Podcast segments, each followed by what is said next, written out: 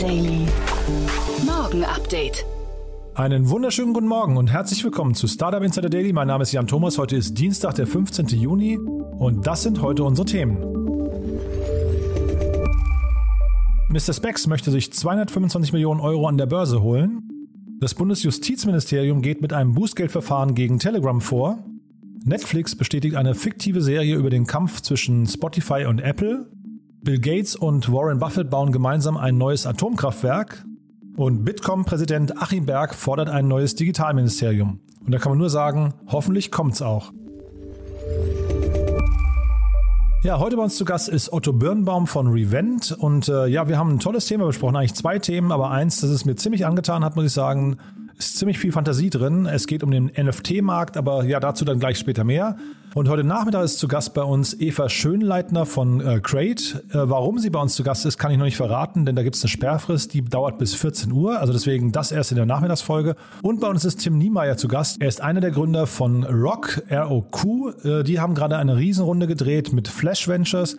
Das ist ein super spannendes Unternehmen. Also ich habe hier relativ selten so richtige, ja, Techies, so Tech-Experten, also CTOs. Meistens geht es ja hier eher um, ähm, um das reine Business und um die äh, Geschäftsmodelle und so weiter und so fort. Und das muss ich sagen, hat mir mit Tim extrem viel Spaß gemacht. Vielleicht kurz zur Einordnung. Rock ist ein Unternehmen, das von einem CTO von Project A und einem CTO von Rocket Internet zusammen gegründet wurde. Und dementsprechend geht es natürlich um eine ziemlich heiße Nummer kann richtig groß werden, glaube ich. Das aber eben dann so ab 14 Uhr hier auf diesem Kanal. Jetzt geht es erstmal rein in die Nachrichten mit Anna Dressel. Die kommen wie immer nach den Verbraucherhinweisen. Die kommen wie immer jetzt. Und danach kommt dann eben Otto Birnbaum. Startup Insider Daily. Nachrichten. Dein Blick. Deine Brille. Du entscheidest. Probier es einfach aus. Egal wann, egal wo. Mr. Specs. Dein Leben ist, wie du es siehst. Mr. Specs will sich 225 Millionen Euro an der Börse holen. Der Berliner Online-Optiker hat seinen Börsengang für das dritte Quartal diesen Jahres angekündigt. Dieser werde voraussichtlich neue Aktien aus einer Kapitalerhöhung umfassen, wobei dem Unternehmen dabei mindestens 225 Millionen Euro zufließen sollen. Außerdem soll Geld in die Rückführung eines Überbrückungskredits investiert werden.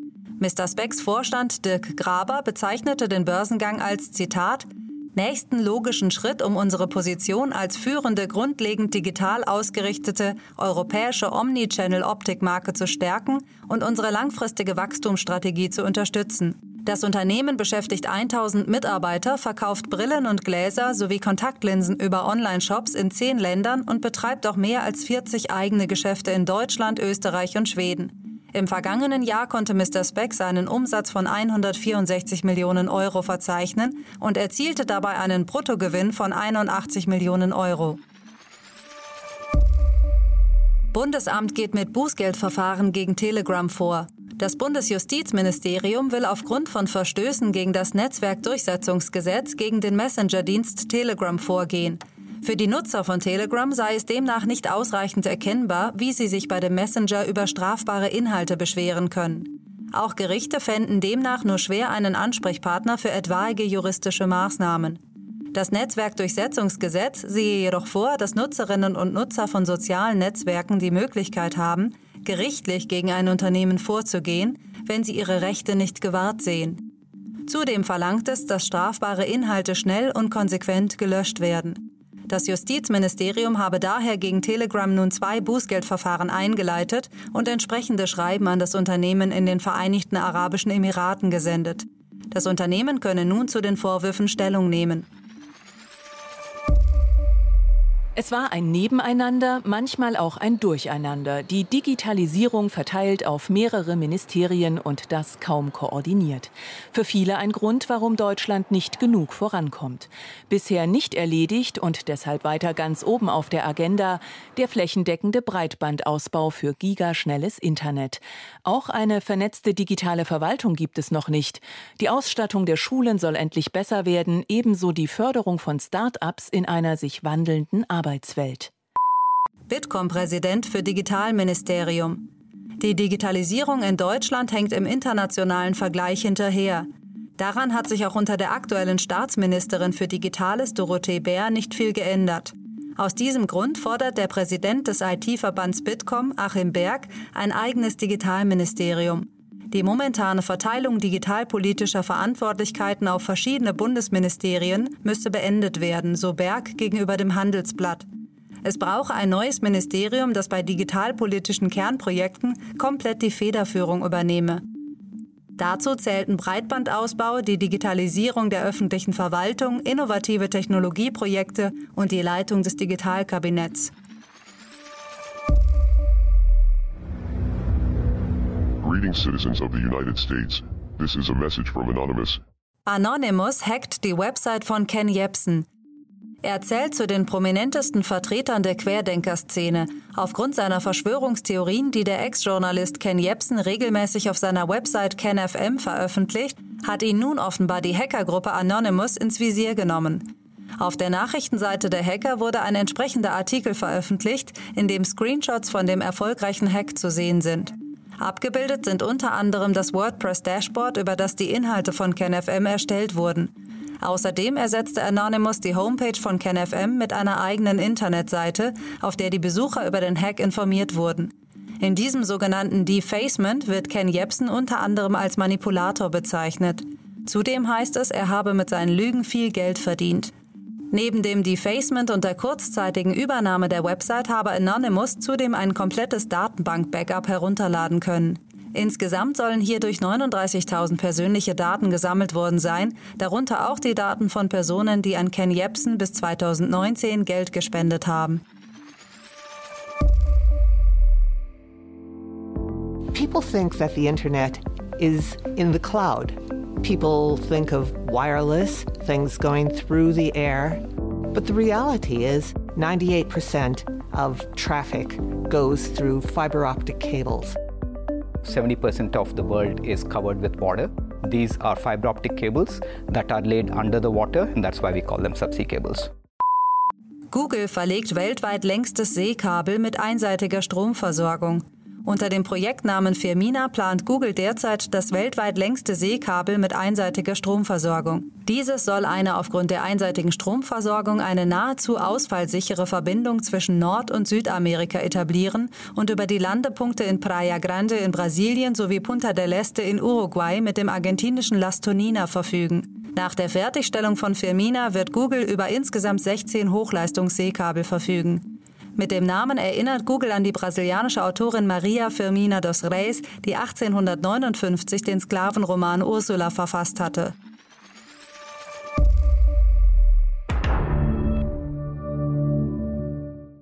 Netflix bestätigt fiktive Spotify-Serie.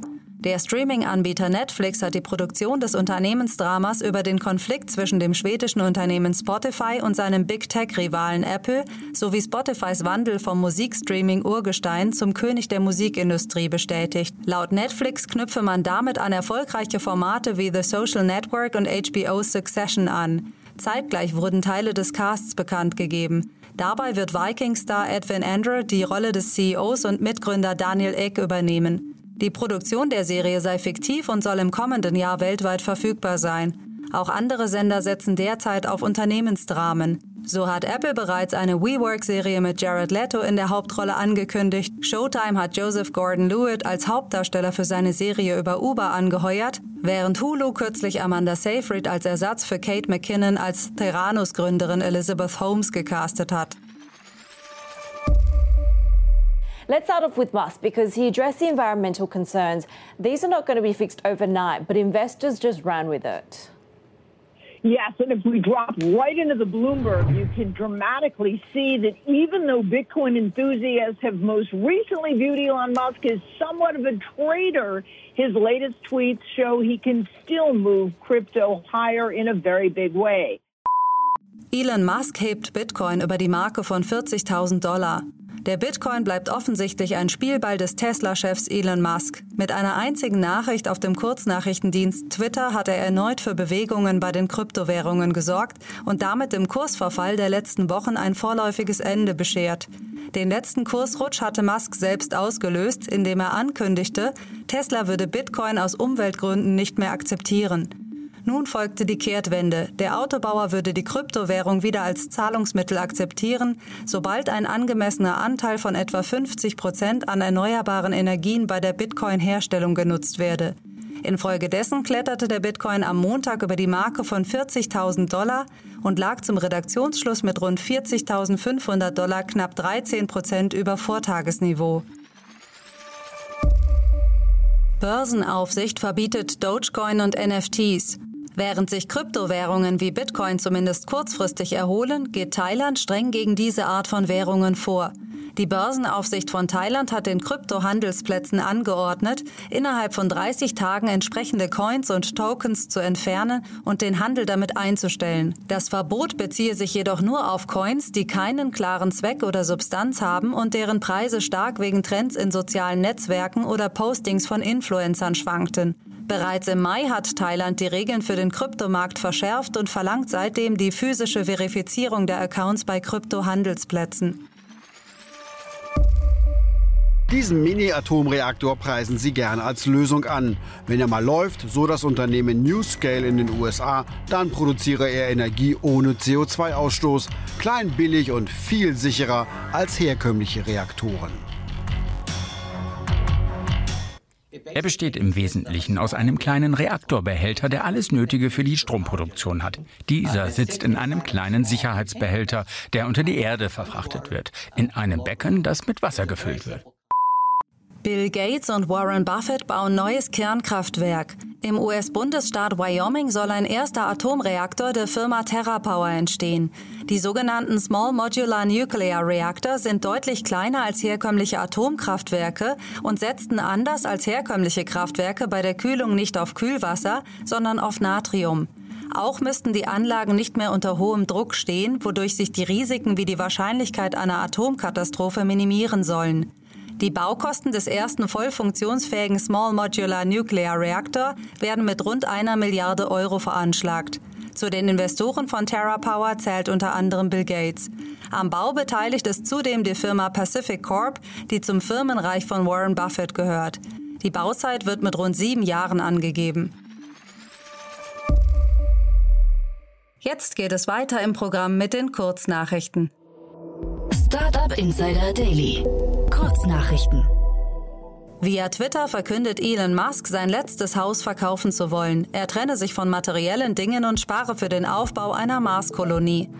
Eine europaweite Social-Media-Studie von Sortlist ergab, dass die Nutzung von Social Media im Jahr 2020 um fast 80 Prozent angestiegen ist. Die Studie offenbarte zudem große Nutzungspräferenzen abhängig vom Alter der Nutzergruppen. Die kommende Apple Watch Series 7 wartet angeblich mit massiven Design- und Performance-Upgrades auf und soll neben einem schnelleren Prozessor auch in der Lage sein, Blutzucker und Fieber zu messen.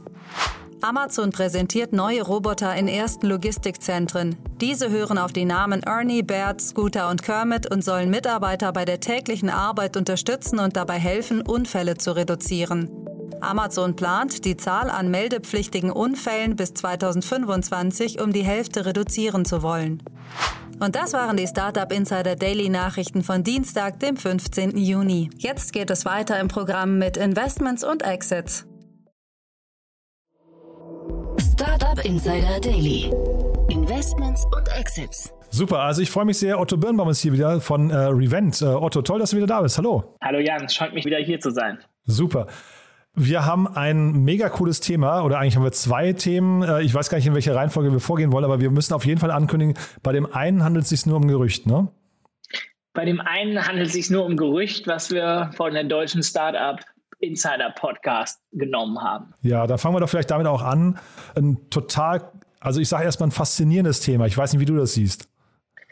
Ja, total faszinierend sehe ich auch so. Und zwar äh, lösen wir, äh, liften wir das Geheimnis. Es geht um So Rare hier die laut deutsche Startups ähm, eine neue Runde mit Softbank gemacht haben zu einer Bewertung von drei Milliarden. Ähm, und das Spannende ist, was SoRare macht, die machen sozusagen ähm, ja, Mystery Soccer, ähm, ähm, wo Fans sich ihre Spielerkarten zusammensammeln können und ihre eigenes Team zusammenstellen können und dann äh, sozusagen so ein Spiel im Spiel aufbauen Ähm, und die Firma ist gerade mal drei Jahre alt ähm, und ist jetzt, wie gesagt, innerhalb der letzten drei Jahre auf eine Bewertung von drei Milliarden gegangen, was natürlich wahnsinnig beeindruckend ist. Total krass. Und äh, wir haben im Vorgespräch schon kurz beide, glaube ich, uns die Augen gerieben, weil wir das nicht so richtig glauben konnten. Aber es hat sehr viel, glaube ich, mit diesem ganzen Krypto-Hype zu tun. Ne? Wir, wir reden ja hier eigentlich über diesen ganzen Markt der NFTs, ne? Genau, das, äh, diese Digital Cards sind auf der Blockchain und können somit sozusagen getrackt werden, ähm, äh, was super ist. Und äh, ja, und damit sind sie in dem, dem NFT-Markt drin. Und äh, Hast du eine Vorstellung, was die jetzt so faszinierend macht für Investoren? Also warum gehen die so durch die Decke? Also ich glaube, die haben einfach eine wahnsinnige Traction. Ähm, ich habe jetzt keine äh, letzten Insider-Informationen, aber äh, allein von der Pressemitteilung von vor anderthalb Jahren sind die Monat für Monat 50 Prozent gewachsen und waren vor anderthalb Jahren schon profitabel. Das heißt, die bauen einfach ein wahnsinnig profitables, extrem schnell wachsendes Geschäft. Ähm, und ähm, hatten, wie gesagt, das ist jetzt anderthalb Jahre her, hatten schon über 120 Footballclubs. Jetzt sind die natürlich dann auch noch volle Kanne in die Covid-Sache reingelaufen, was natürlich alle Leute noch mehr digital hat äh, äh, reingesetzt. Ähm, und das wird das Wachstum noch stärker ähm, ähm, ja, nochmal angeheizt haben. Äh, und momentan ist natürlich auch der Kapitalmarkt äh, angeheizt, äh, äh um das mal vorsichtig zu sagen, aber, äh, aber trotzdem, also hier, hier verbirgt sich schon eine sehr wertvolle Firma ähm, äh, hinter. Ja, und es ist ja wahrscheinlich ein bisschen so, also die parallel zu diesen alten Panini-Alben kommt da ja hoch, ne? Und das ist ja, wenn man sich so erinnert, die waren ja auch totaler Marktmonopolist, kann man eigentlich fast sagen. Also so ein, so ein, so ein Winner-Takes-it-all-Markt könnte das eigentlich sein, der hier vielleicht sogar global entsteht, ne?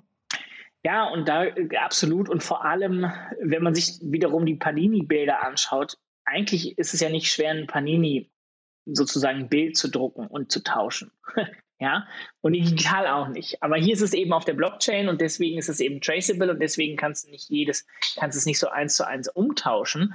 Und der zweite Punkt ist hier, ähm, wenn du einmal auf der Plattform bist und einmal sozusagen eine Plattform hast, wo du, wo du tauschen kannst, wo du den Wert siehst, äh, wo, wo, du sozusagen das Album hast, das Panini sozusagen so wertvoll gemacht hat, immer um im Vergleich zu bleiben, ist die Alben zu haben. Weil das sind sozusagen die, die alle wollen, die, die dann die Fotos für das Album haben. Und so rare ist, wenn du so möchtest, in dieser Analogie das Album und somit die Plattform. Und somit wird es sehr, sehr schwierig für Wettbewerber, wovon es übrigens einige gibt, da eine, eine, eine Competing-Plattform aufzubauen und die Nutzer auf eine andere Plattform zu holen, sozusagen. Mhm. Und man hat so, also vielleicht können wir mal kurz den Begriff des FOMO nochmal erklären oder der FOMO. Äh, man hat so das Gefühl, hier gab es eine ganze Reihe an Investoren, auch Angel-Investoren, die irgendwie einfach sagen, wir müssen dabei sein, ne? Ja, also die, die haben eine Pre-Seed-Runde gemacht vor, ich glaube, über zwei Jahren. Und dann eine Seed-Runde vor zwei Jahren und dann war eigentlich die A-Runde schon sehr umkämpft, weil das war nämlich dann Benchmark und dann im und Axel, die dann da reingegangen sind. Und äh, die A-Runde war vor anderthalb Jahren. Ähm, und wie gesagt, jetzt, also ich, ich glaube, jetzt sind also sozusagen die Angels, die damals da drin waren, die haben jetzt sehr, sehr, sehr viel Geld verdient, weil wenn man zu einer Bewertung. Auch da, ich habe jetzt keine finalen Zahlen, aber im einstelligen Millionenbereich investiert und die jetzt drei Milliarden wert ist, dann sind das eben ein wahnsinnigen Multiple. Hm. Ja, und ich habe gesehen, so Namen wie Gary Vaynerchuk oder dann der, der Reddit-Gründer oder Lionel Messi oder Antoine Griezmann oder sowas. Also so richtig krasse Namen, die da irgendwie auftauchen.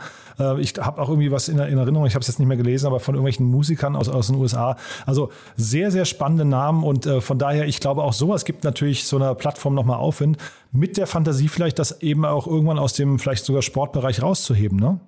Ja, also auch da muss man mal gucken, wohin die Reise geht. Ähm, aber sozusagen der Sportbereich hat erstmal hat erstmal schon ordentlich vorher gesorgt. Ähm, und ähm, ja, und ein großes herzlichen Glückwunsch an Christian Mehle hier aus Berlin, der das äh, im, im Seed-Bereich äh, gemacht hat. Also ähm, von E-Ventures, ne? Von E-Ventures, genau. Ähm, der hat das äh, zusammen mit meinem Kollegen Boris äh, von Partec damals im Seed-Bereich gemacht. Ähm, also sehr, sehr gut. Haben, ähm, kann man nicht anders sagen. Das ist absoluter Spitzenklasse. Also ich ziehe wirklich den Hut vor Investoren, die äh, so ein Ding dann im frühen Stadion richtig einordnen. Weil ich finde, also ich, ich kann mir das gar nicht vorstellen, dass man so einer Company hier, äh, wenn noch nichts da ist quasi, ne, wenn es einfach nur eine Fantasie ist, dass man der so ein Vertrauen schenkt. Ja, ja. Und ich ähm, ich kann mich an Diskussionen, äh, zumindest innerhalb von meinem alten Arbeitgeber erinnern, ob man das jetzt investieren sollte oder nicht. und äh, dann ist man zu in diesem Fall richtigen Schluss gekommen. Ähm. Okay, und das ist so, so ein, im Prinzip so eine, so eine Company, die dann auch so ein Fonds im Prinzip schon in den, in den grünen Bereich hebt, ne? Ja, ja, wenn man sich überlegt, die meisten Fonds haben zwischen 5 und 20 Prozent Ownership, gehen wir mal von 10 Prozent aus, ähm, dann wäre man so bei einer 3 Milliarden Bewertung, wären die Anteile jetzt so 300 Millionen wert. Und wenn die Fonds im Early Stage bereits so zwischen 100 und 200 sind, dann ist das schon mehrfach zurückgezahlt sozusagen. Wahnsinn. Okay, also wir behalten es im Blick und wie gesagt, nochmal der Hinweis, wir wissen noch gar nicht, ob es so genau stimmt, aber irgendwas wird wahrscheinlich dran sein, ne? Ja, ich äh, würde mal tippen, dass da äh, könnte, also glaube ich schon, wenn das, äh, die liegen ja schon oft gut hier, unsere deutsche Startups, äh, Profis. Ja, das kommentiere ich jetzt nicht weiter, aber ich, ich glaube auch, dass, äh, das, das wird schon stimmen. Wir haben noch ein anderes Thema, ne? und zwar Fresher heißen die. Fresher, genau, das ist äh, auch eine Partec-Firma. Äh, ähm, die sitzen in äh, England und Polen ähm, und haben gerade über 100 Millionen von General Atlantic aufgenommen. Ähm, und das ist eine Plattform für äh, vor allem äh, kleine, mittlere ähm, ja, äh, Beauty-Unternehmen, vor allem Friseure, Nagelstudios, aber auch Yoga-Studios um, um Termine online zu buchen. Und hier geht es so ein bisschen darum, dass in, in Deutschland gab es äh, sozusagen Treatwell oder Salonmeister, die dann von Treatwell aufgenommen wurden und Fresher ist, wenn man so möchte, so ein Treatwell-Wettbewerber.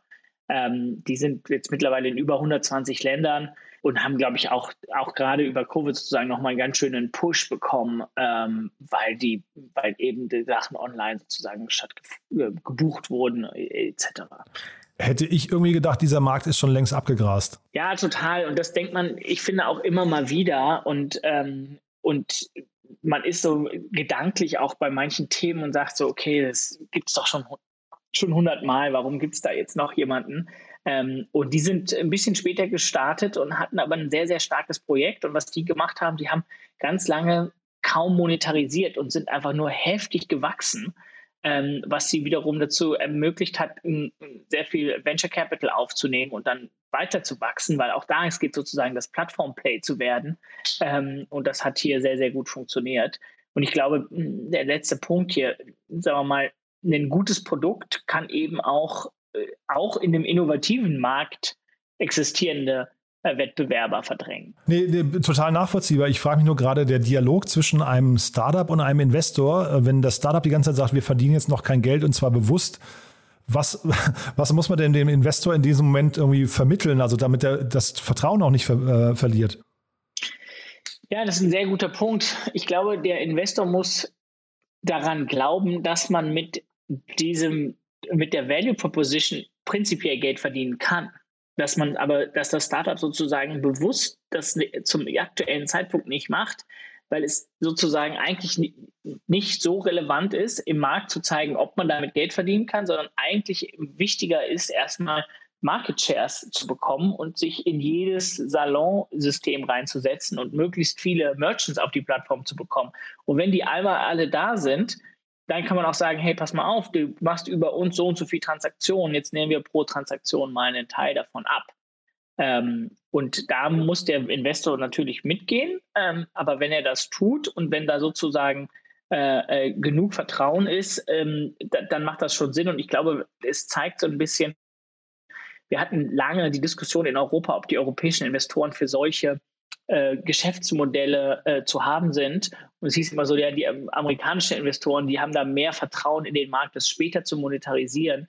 Und ich glaube, wir sind jetzt an einem Zeitpunkt angekommen, wo wir im Ökosystem so weit sind, dass es auch eben sehr, sehr viel mehr europäische Investoren gibt, die Monetarisierung jetzt nicht als allerersten Agendapunkt im Board-Meeting von einer Frühphasenfirma sozusagen aufsetzen wollen. Ja, finde ich sehr spannend, aber wahrscheinlich braucht man dann als Gründer auch ein sehr klares Bild davon, wie man irgendwann monetarisiert, ne? Genau. Man muss schon ganz klar machen, wie man sozusagen monetarisiert und die Investoren müssen auch glauben, dass das Wie dann auch wirklich umzusetzen ist. Mhm. Also es erinnert mich ein bisschen, äh, weil wahrscheinlich sind ja hier auch sehr starke Lock-in-Effekte. Wenn man einmal drin ist, dann und das, das äh, was nicht, der, der Friseur baut auf dieser Plattform auf, dann will er ja wahrscheinlich auch nicht so wirklich wechseln, ne, wenn es ein bisschen was kostet. Äh, man hat das gerade gesehen bei LastPass. Ich weiß nicht, ob du die kennst, das ist so, eine, so ein Pass Passwortmanager für, für Chrome oder für wahrscheinlich viele andere Plattformen auch. Und die waren immer for free und dann haben sie irgendwann jetzt Mitte des Jahres oder Anfang, Anfang diesen Jahres haben sie, glaube ich, einen Schalter umgelegt und gesagt, ab jetzt nur noch auf einer Plattform. Wenn du es quasi äh, geräteübergreifend nutzen möchtest, kostet es, glaube ich, 50 äh, Dollar äh, im Jahr fand ich, also ich glaube, die hatten den Tag ihres Lebens, als sie das quasi, ähm, äh, als sie den Schalter umgelegt haben, weil die Leute sich einfach dran gewöhnt haben. Ne? Hm. Ja, und so ein Fresher, die haben, die gehen sozusagen darum, wie viele Bookings über ihre Plattform laufen. Ich glaube, die haben in ihrer Pressemitteilung auf TrackCrunch haben sie kommuniziert 12 Milliarden worth of Booking Appointments auf der Plattform. 12 Milliarden. 12 Milliarden, ja. Ähm, so, das heißt, da läuft natürlich Business drüber und dann können Sie sagen, okay, pass auf, lieber, äh, liebes Nagelstudio, äh, über unsere Plattform machst du 50.000, 100.000 Euro Umsatz. Ähm, dann macht es doch vielleicht auch Sinn, sozusagen ein, vielleicht ein Premium-Feature zu nehmen und dann äh, äh und irgendwie uns 100 Euro im Monat abzugeben. Hm. Total nachvollziehbar. Und ich glaube, viele dieser Plattformen gehen ja dann auch noch äh, quasi in der Wertschöpfungskette nach vorne und sagen, wir, wir sorgen auch noch oder wir unterstützen bei der Kundenakquise, ne? Also irgendwie Online-Marketing oder wie auch immer. Ist das hier, ist wahrscheinlich hier auch so, ne? Ja, also ich kenne das äh, den aktuellen äh, äh, Zeitpunkt in ihrem Produkt nicht so, so stark, aber das ist äh, auf jeden Fall ein, ein, ein Thema, das sie eben gerade sozusagen online gefunden werden und buchbar sind über diese Plattform. Mhm, genau, weil das kann man dann eben wahrscheinlich auch noch wunderbar monetarisieren. Du, sehr cool, Otto. Jetzt haben wir äh, sehr, sehr ausführlich gesprochen über zwei Investments oder das eine, wie gesagt, nur ein Gerücht, aber zwei Investments von deinem ehemaligen äh, Arbeitgeber. Verlier doch noch mal ein Wort zu deinem aktuellen Arbeitgeber. ja, sehr gerne. Ja, mein aktueller Arbeitgeber heißt Revent ähm, und ähm, wir sind, äh, wir haben einen neuen Venture Capital Fonds ins Leben gerufen, weil wir gesagt haben, ähm, es gibt eigentlich keinen Trade-off zwischen einer purpose-driven Organisation und einer äh, äh, profit-orientierten Organisation und dass sich diese Sachen sehr gut äh, kombinieren lassen. Ähm, und wir wollen sozusagen eine neue Art von Venture Capital Firma aufbauen, die das in den Fokus setzt und eine Community von Gründern macht, die wirklich die, Welt vorantreiben wollen und, und als Resultat äh, eben auch äh, äh kommerziell sehr erfolgreiche Firmen aufbauen werden. Hm, dann sag doch vielleicht mal anhand von zwei, drei Firmen aus deinem Portfolio, wo, wo deine Augen so richtig leuchten. Ja, vielleicht äh, äh, zwei äh, Firmen hier aus Deutschland kennt man ganz gut, die Tomorrow Bank, ähm, die in dem Bereich äh, äh, aktiv ist, zu sagen, wir bauen ein Responsible Banking auf. Ähm, und eine Firma in, in England, in die wir investiert sind, die heißt Silvera, die, äh, die bauen eine Art Ratingagentur für CO2-Offsetting-Projekte ähm, und ja, da hat er jetzt das Index investiert, was, was uns auch gefreut hat. Otto, du hat großen Spaß gemacht. Also zwei sehr spannende Themen. Äh, so Rare behalten wir natürlich im Blick und vielleicht äh, in zwei Wochen wissen wir schon mehr. Vielleicht können wir dann nochmal anknüpfen, äh, wenn es vielleicht auch Nuancen zu korrigieren gibt. Absolut, sehr gerne. Toll, Otto. Vielen Dank. Dann bis zum nächsten Mal. Ne? Danke dir. Tschüss, Jan. Startup Insider Daily. Podcast-Empfehlung. Ja, das war also Otto Birnbaum von Revent. Vielen Dank nochmal, Otto. Und weil wir ja gerade über Sorare gesprochen haben und es ja wirklich ein echt abgefahrener Markt ist, der auch gar nicht so leicht zu verstehen ist, haben wir gedacht, wir bringen hier nochmal einen kurzen Ausschnitt aus dem Gespräch, das ich mit Dirk Weil geführt habe. Er ist der Co-Founder und CEO von dem Berliner Startup Fanzone Media und wahrscheinlich, also ich möchte jetzt Dirk nicht zu nahe treten, aber wahrscheinlich ist es relativ ähnlich wie Sorare, nur noch ein bisschen kleiner. Aber auf jeden Fall sind die beiden im gleichen Markt unterwegs. Und ich habe mit Dirk eben sehr ausführlich darüber gesprochen, wie dieser ganze NFT-Markt funktioniert, auch wie man diese Panini-Bilder eben in diese digitale Welt überführt, welche Geschäftsmodelle dahinter stecken, welche Fantasie und so weiter und so fort. Wir hören mal kurz rein. Das heißt, da ist eine unheimliche Menge, die äh, äh, da entstehen wird. Und das heißt natürlich auch, dass nicht alle, alle NFTs automatisch werthaltig sind, nur weil es ein NFT ist, sondern äh, es kommt schon stark darauf an, eben natürlich, welche äh, ja, oder welcher äh, ist das, wer ist der Creator oder ist es eben wie bei uns eben ein starker IP-Partner, deswegen sind es irgendwie äh, bekannte äh, Persönlichkeiten eingebettet in eine bestimmte Plattform. Es kommt auch dann, und jetzt bei so, bei so einem Kunstwerk wie äh, dem Bibelkunstwerk, dann ist es, glaube ich, schon vergleichbar mit der äh, mit der äh, physischen Welt im Kunstmarkt. Also das jetzt ursprünglich verkauft vom Künstler an den meistbietenden Käufer und danach entwickelt sich der Preis über Angebot und Nachfrage. Das heißt, äh, es wird sich halt entscheiden, genauso wie auch bei anderen Gütern und unseren Sammelkarten, gibt es äh, ähm, irgendwo auf der Welt, das ist ja von vornherein global, äh, eben äh, Menschen, die der Meinung sind, dass sie äh, dieses Kunstwerk jetzt unbedingt haben wollen und ähm, vielleicht äh, dem, dem jetzigen Besitzer 80 Millionen dafür zahlen. Ja, das war also wie gesagt Dirk Weil, der ist der Co-Founder und CEO von dem Berliner Startup Fanzone Media und damit sind wir durch für heute Vormittag. Wir kommen so gegen 14 Uhr wieder, habe ich ja eben angekündigt, dann eben mit Eva Schönleitner von Crate.io und mit Tim Niemeyer, Founder von Rock. Und wie gesagt, dann wird es sehr, sehr technisch. Das eine ist eine Datenbankfirma und das andere ist ein Baukasten für ja sehr, sehr viel technische Infrastruktur. Von daher hochspannend. Empfehlt das auch eurem CTO weiter. Da kann man auf jeden Fall nachher was lernen und sich inspirieren lassen. In diesem Sinne sage ich vielen Dank an alle Beteiligten, vielen Dank an euch fürs Zuhören und hoffentlich bis nachher. Ciao, ciao.